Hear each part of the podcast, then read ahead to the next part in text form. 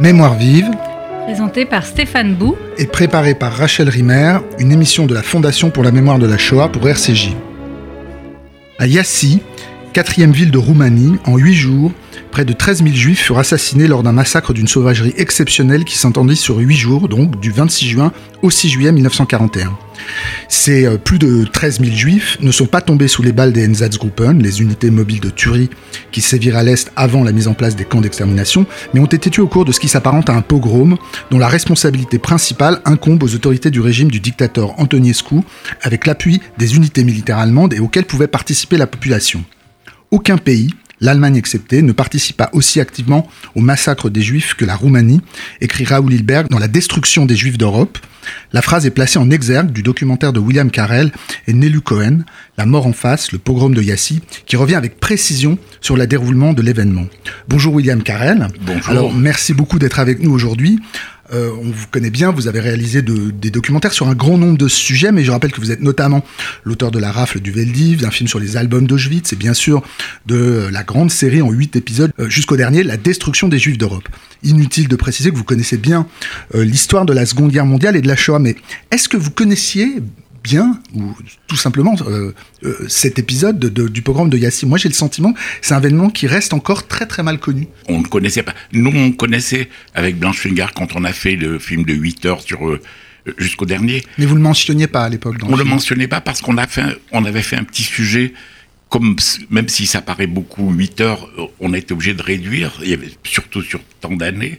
Et le sujet sur la Roumanie faisait 3 ou 4 minutes. On trouvait que c'était indécent de passer cette histoire comme ça euh, en passant et on ne l'a pas mis. Qui est- C'est Nelu Cohen qui. Oui, qui est mais c'est au moment, c'est parce que vous aviez, vous aviez eu euh, une sorte de, de, de regret de pas avoir pu en parler dans le film que vous vous étiez dit à l'époque qu'il faudrait euh, en parler plus longuement. ou pas? Non, pas du tout. Pas je, du- je- non. je pensais plus tard qu'il aurait fallu faire un film. D'accord. Mais un matin, euh, Nedlou, que je ne connaissais pas, est venu avec une productrice. Ça faisait trois ans qu'il essayait de faire ce film. Et il était renvoyé par toutes les chaînes parce qu'il a, parce que c'était son premier film et il ne voulait pas lui confier. Hmm. Donc il est venu avec euh, la productrice.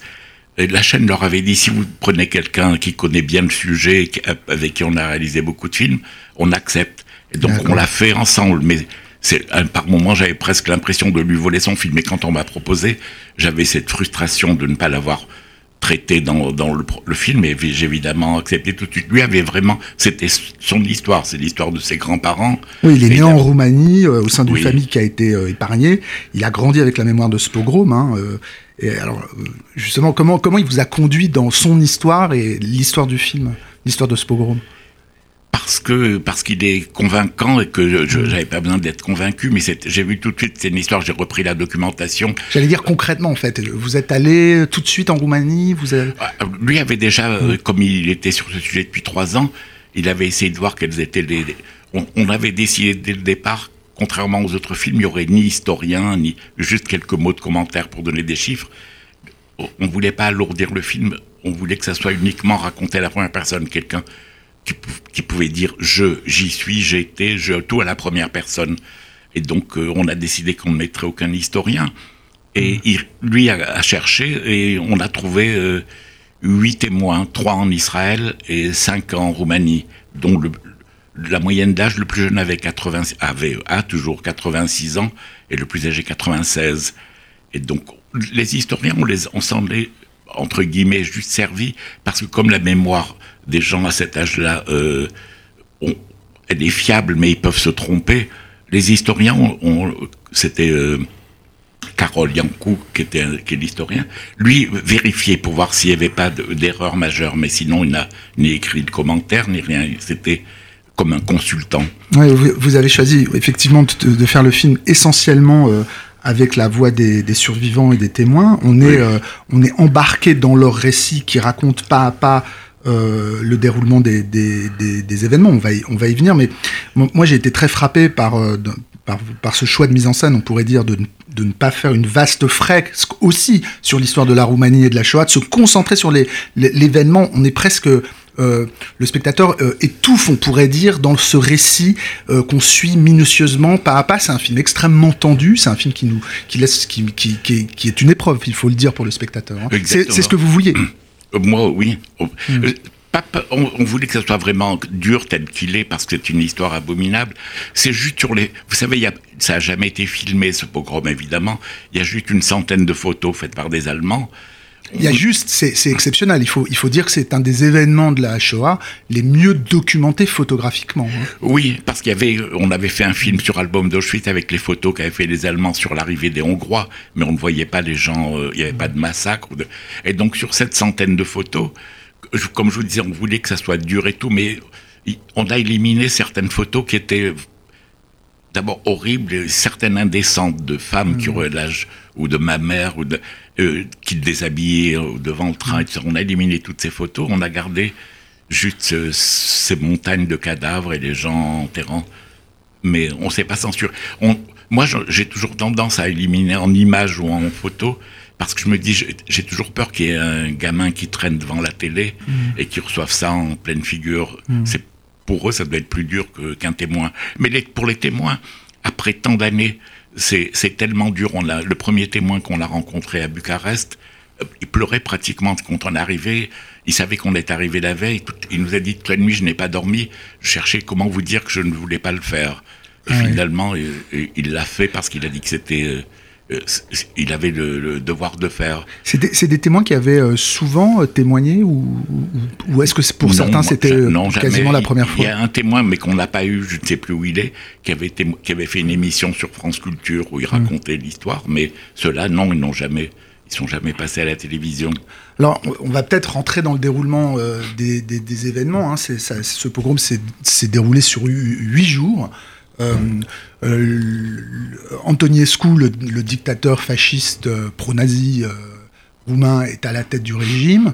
Euh, l'opération Barbarossa est lancée, les troupes euh, nazies partent vers l'Est, euh, une grande paranoïa collective se met en place contre les juifs à ce moment-là, que l'on accuse d'être en lien d'alliance avec les bolcheviks. Donc c'est les judéo-bolcheviks, évidemment, au sein de la population, que la population commence à effectivement traquer. Hein. Oui, avec des arguments stupides, puisqu'on leur, on leur, on les accusait de faire des signaux de, depuis chez eux à des avions euh, avec une lampe de poche. Vous imaginez comme c'est, ça paraît crédible. Mm. Et tout à l'heure, vous aviez présenté, mais le film, c'est vrai que l'armée, les soldats, les gendarmes ont participé, mais la majorité des massacres ont été faits par euh, la population, des on, va y, revenir sur parce qu'il y a quand même une, quelque chose comme une planification qui se met très vite en place. Je crois il y a quelque chose. C'est quoi le grand plan? Ce que Antoniescu appelle le grand plan et qui est, je crois, proclamé le 27 juin 1941 euh, le grand plan, c'était, euh, je ne sais pas ce qu'il entendait par le mot éliminer, les gens disent,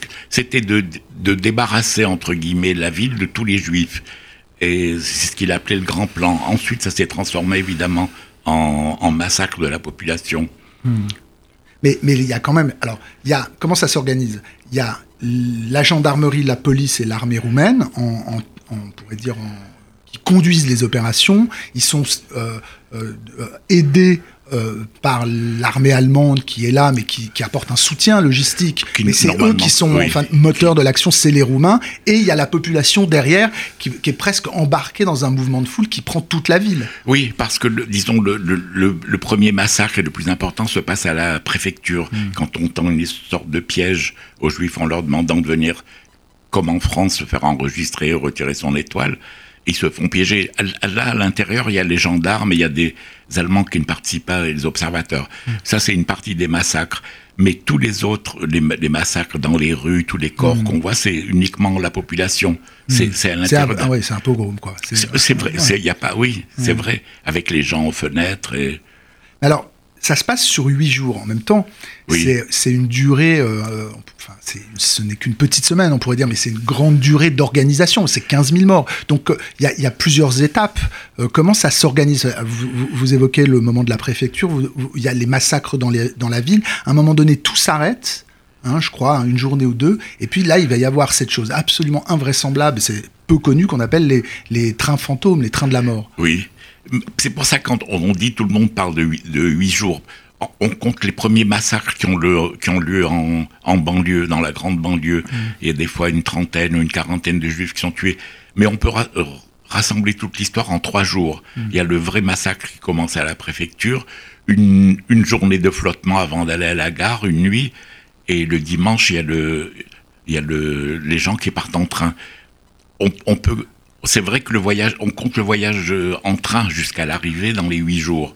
Mais Mm. à partir du moment où ça commence à la préfecture, Alors, racontez cette, euh, l'organisation de ces deux convois. Il y a deux trains euh, qui sont chargés chacun de, d'un- de- l'un de 2530 juifs euh, survivants des massacres qui ont eu lieu les jours précédents et l'autre de euh, 2000, près de 2000 juifs. Oui, qui, ont, qui, ont pour, qui ne vont aucune des signes. Il y en a un qui devait partir dans le sud, à Calarassi. Il arrive finalement, mais on- ils ont reçu, un a reçu l'ordre de traîner le plus longtemps possible. Le puisque tourner en rond, vous dites. le un, un de tourner en rond et avec, les, avec toutes les portes fermées et les fenêtres jusqu'à ce que les gens soient asphyxiés. Et il a réussi, ça dure, ça ne leur a pris que 10 heures. Et l'autre qui part vers le sud, il avait, il y, a- il y a rien, il y a 400 kilomètres, il va mettre 8 jours. Parce que dans les écrits qu'on trouvait, les gens racontaient que le train allait tellement lentement que des gens pouvaient descendre, marcher un petit peu pour prendre l'air et remonter. Il allait plus lentement qu'une personne marchant à pied. C'était pour épuiser les gens sans nourriture et, et, et en tuer le maximum. Ouais, ouais. Et, et, euh, effectivement, euh, à la fin de ce voyage euh, absurde, euh, grotesque, enfin, effectivement, faire tourner des trains en rond uniquement pour, euh, pour tuer les, les, les, les, les personnes qu'on y a enfermées, les trois quarts des deux convois sont. sont Enfin, y sont morts, quoi. Il y a quelques, il y a, il y a 1000 survivants du premier train sur les 2500. Il y a 700 survivants du second sur euh, 2000.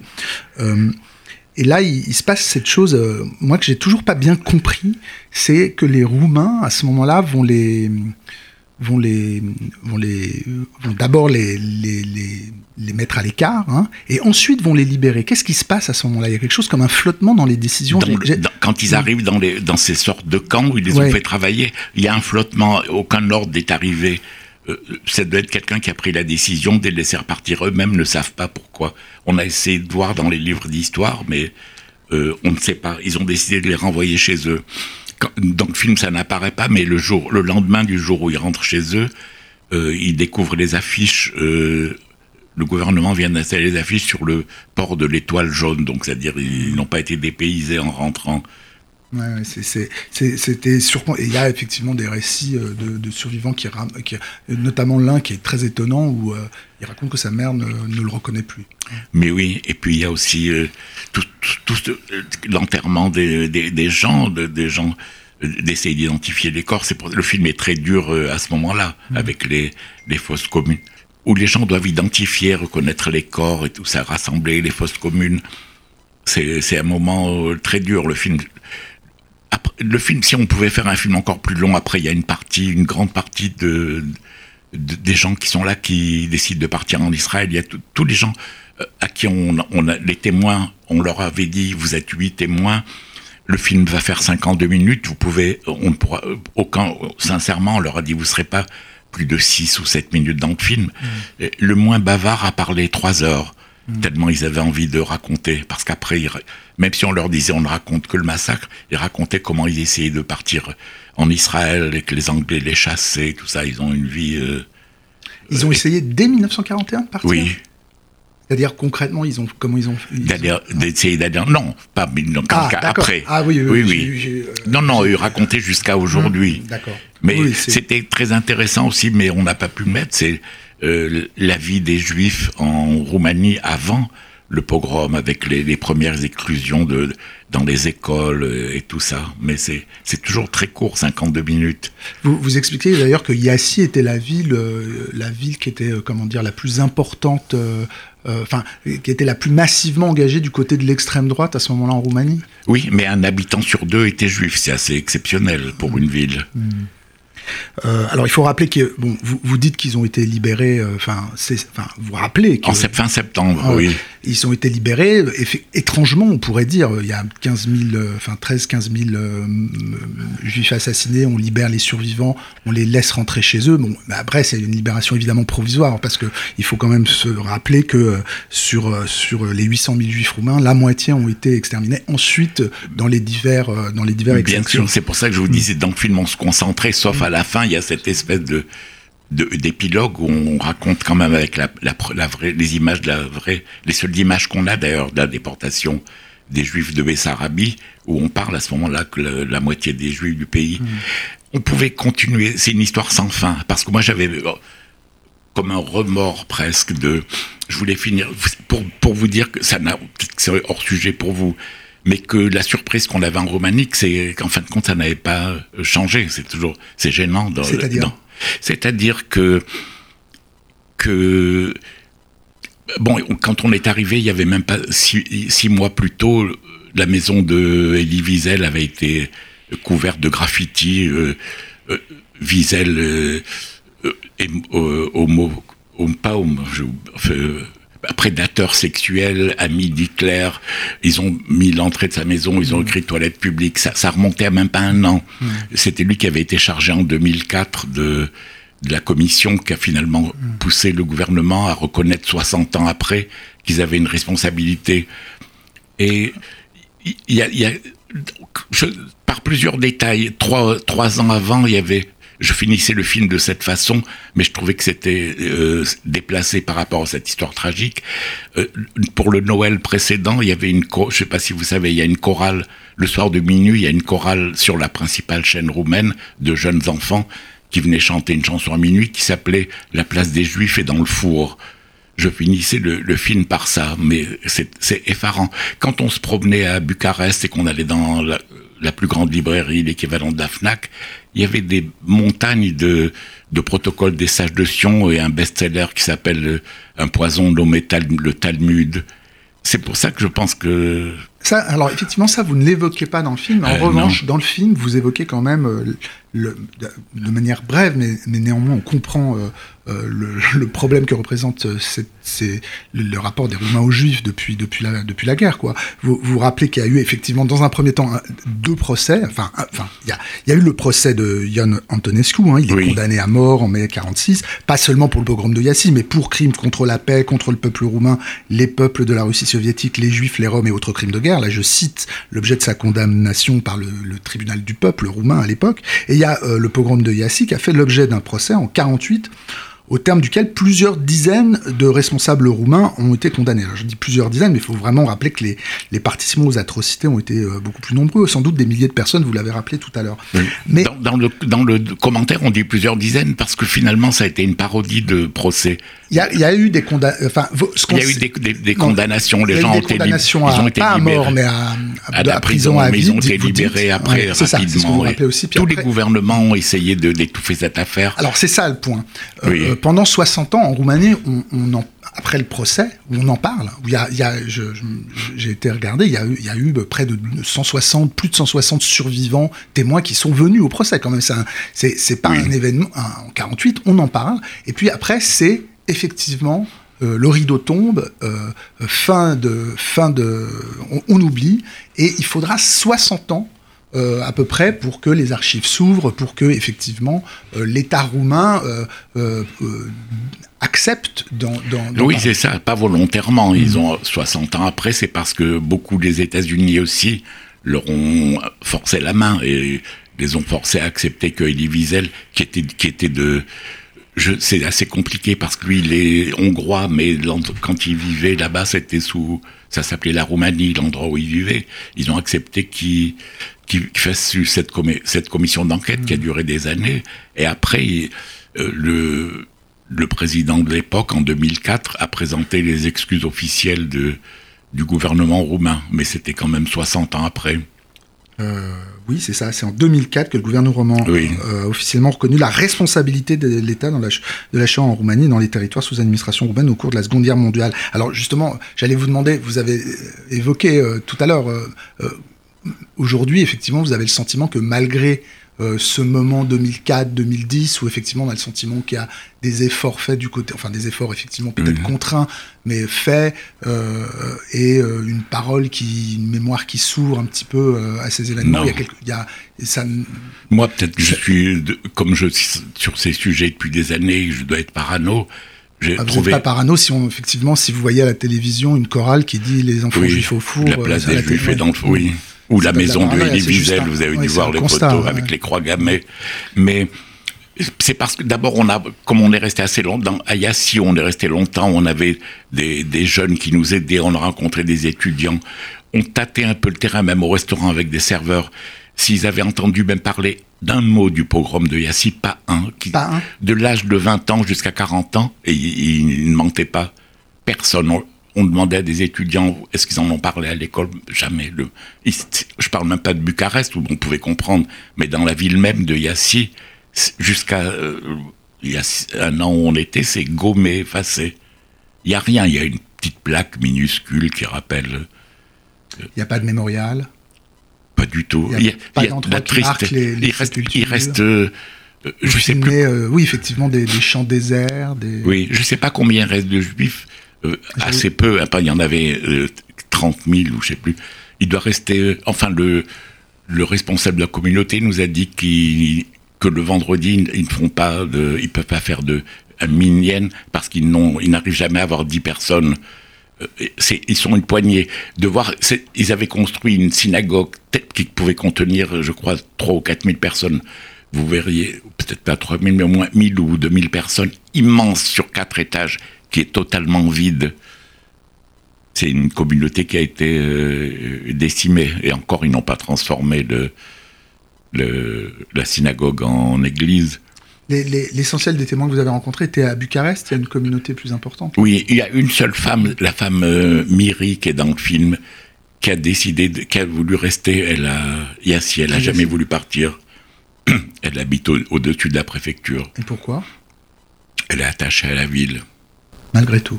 Écoutez, merci encore, euh, William Carrel. Je rappelle que donc votre film La mort en face, le pogrom de Yassi, qui a été soutenu par la Fondation pour la mémoire de la Shoah, alors sera diffusé euh, en 2020. Euh, on, le reprécisera à l'antenne. On voulait en parler aujourd'hui parce que une projection est très bientôt programmée au Mémorial de la Shoah le 17 novembre prochain, suivie d'une rencontre en présence des réalisateurs, donc vous et Nelou Cohen, et animée par Alexandra Laniel Lavastine, qui est une spécialiste de la, de la Shoah en Roumanie. Alors, le, le- ce film-là sera programmé plus tard, mais en revanche, il y a un de vos films, un autre film sur un tout autre sujet qui va passer sur. euh, euh, Dans, dans trois semaines, je crois, c'est euh, un film sur Salman Rushdie, 30 ans après de la fatwa de Khomeini. Je suis allé à New York seul cette fois-ci, avec lui passer une semaine et faire le- un bilan de. et lui alors encore plus si moi je passe pour un pessimiste, lui pendant des, des heures, il, est, il, est- il considère l'attentat de, Charlie Hebdo comme un tournant aussi important que les deux tours du World Trade Center, et il parle sans arrêt de la naïveté des Français qui, avec leur folie de l'islamophobie, qui sont en train de, de céder sur tous les territoires. Je parle pas, c'est pas. donc, ça, c'est un film qui est diffusé le 13 novembre, je crois. Voilà, ah oui. Merci. Bah, écoutez, merci beaucoup encore. C'est euh, William Carrel. C'était- Merci à vous. C'était Mémoire vive, deux adresses pour nous réécouter, radio-rcj.info et mémoirevive au pluriel.net, ainsi que sur l'application RCJ.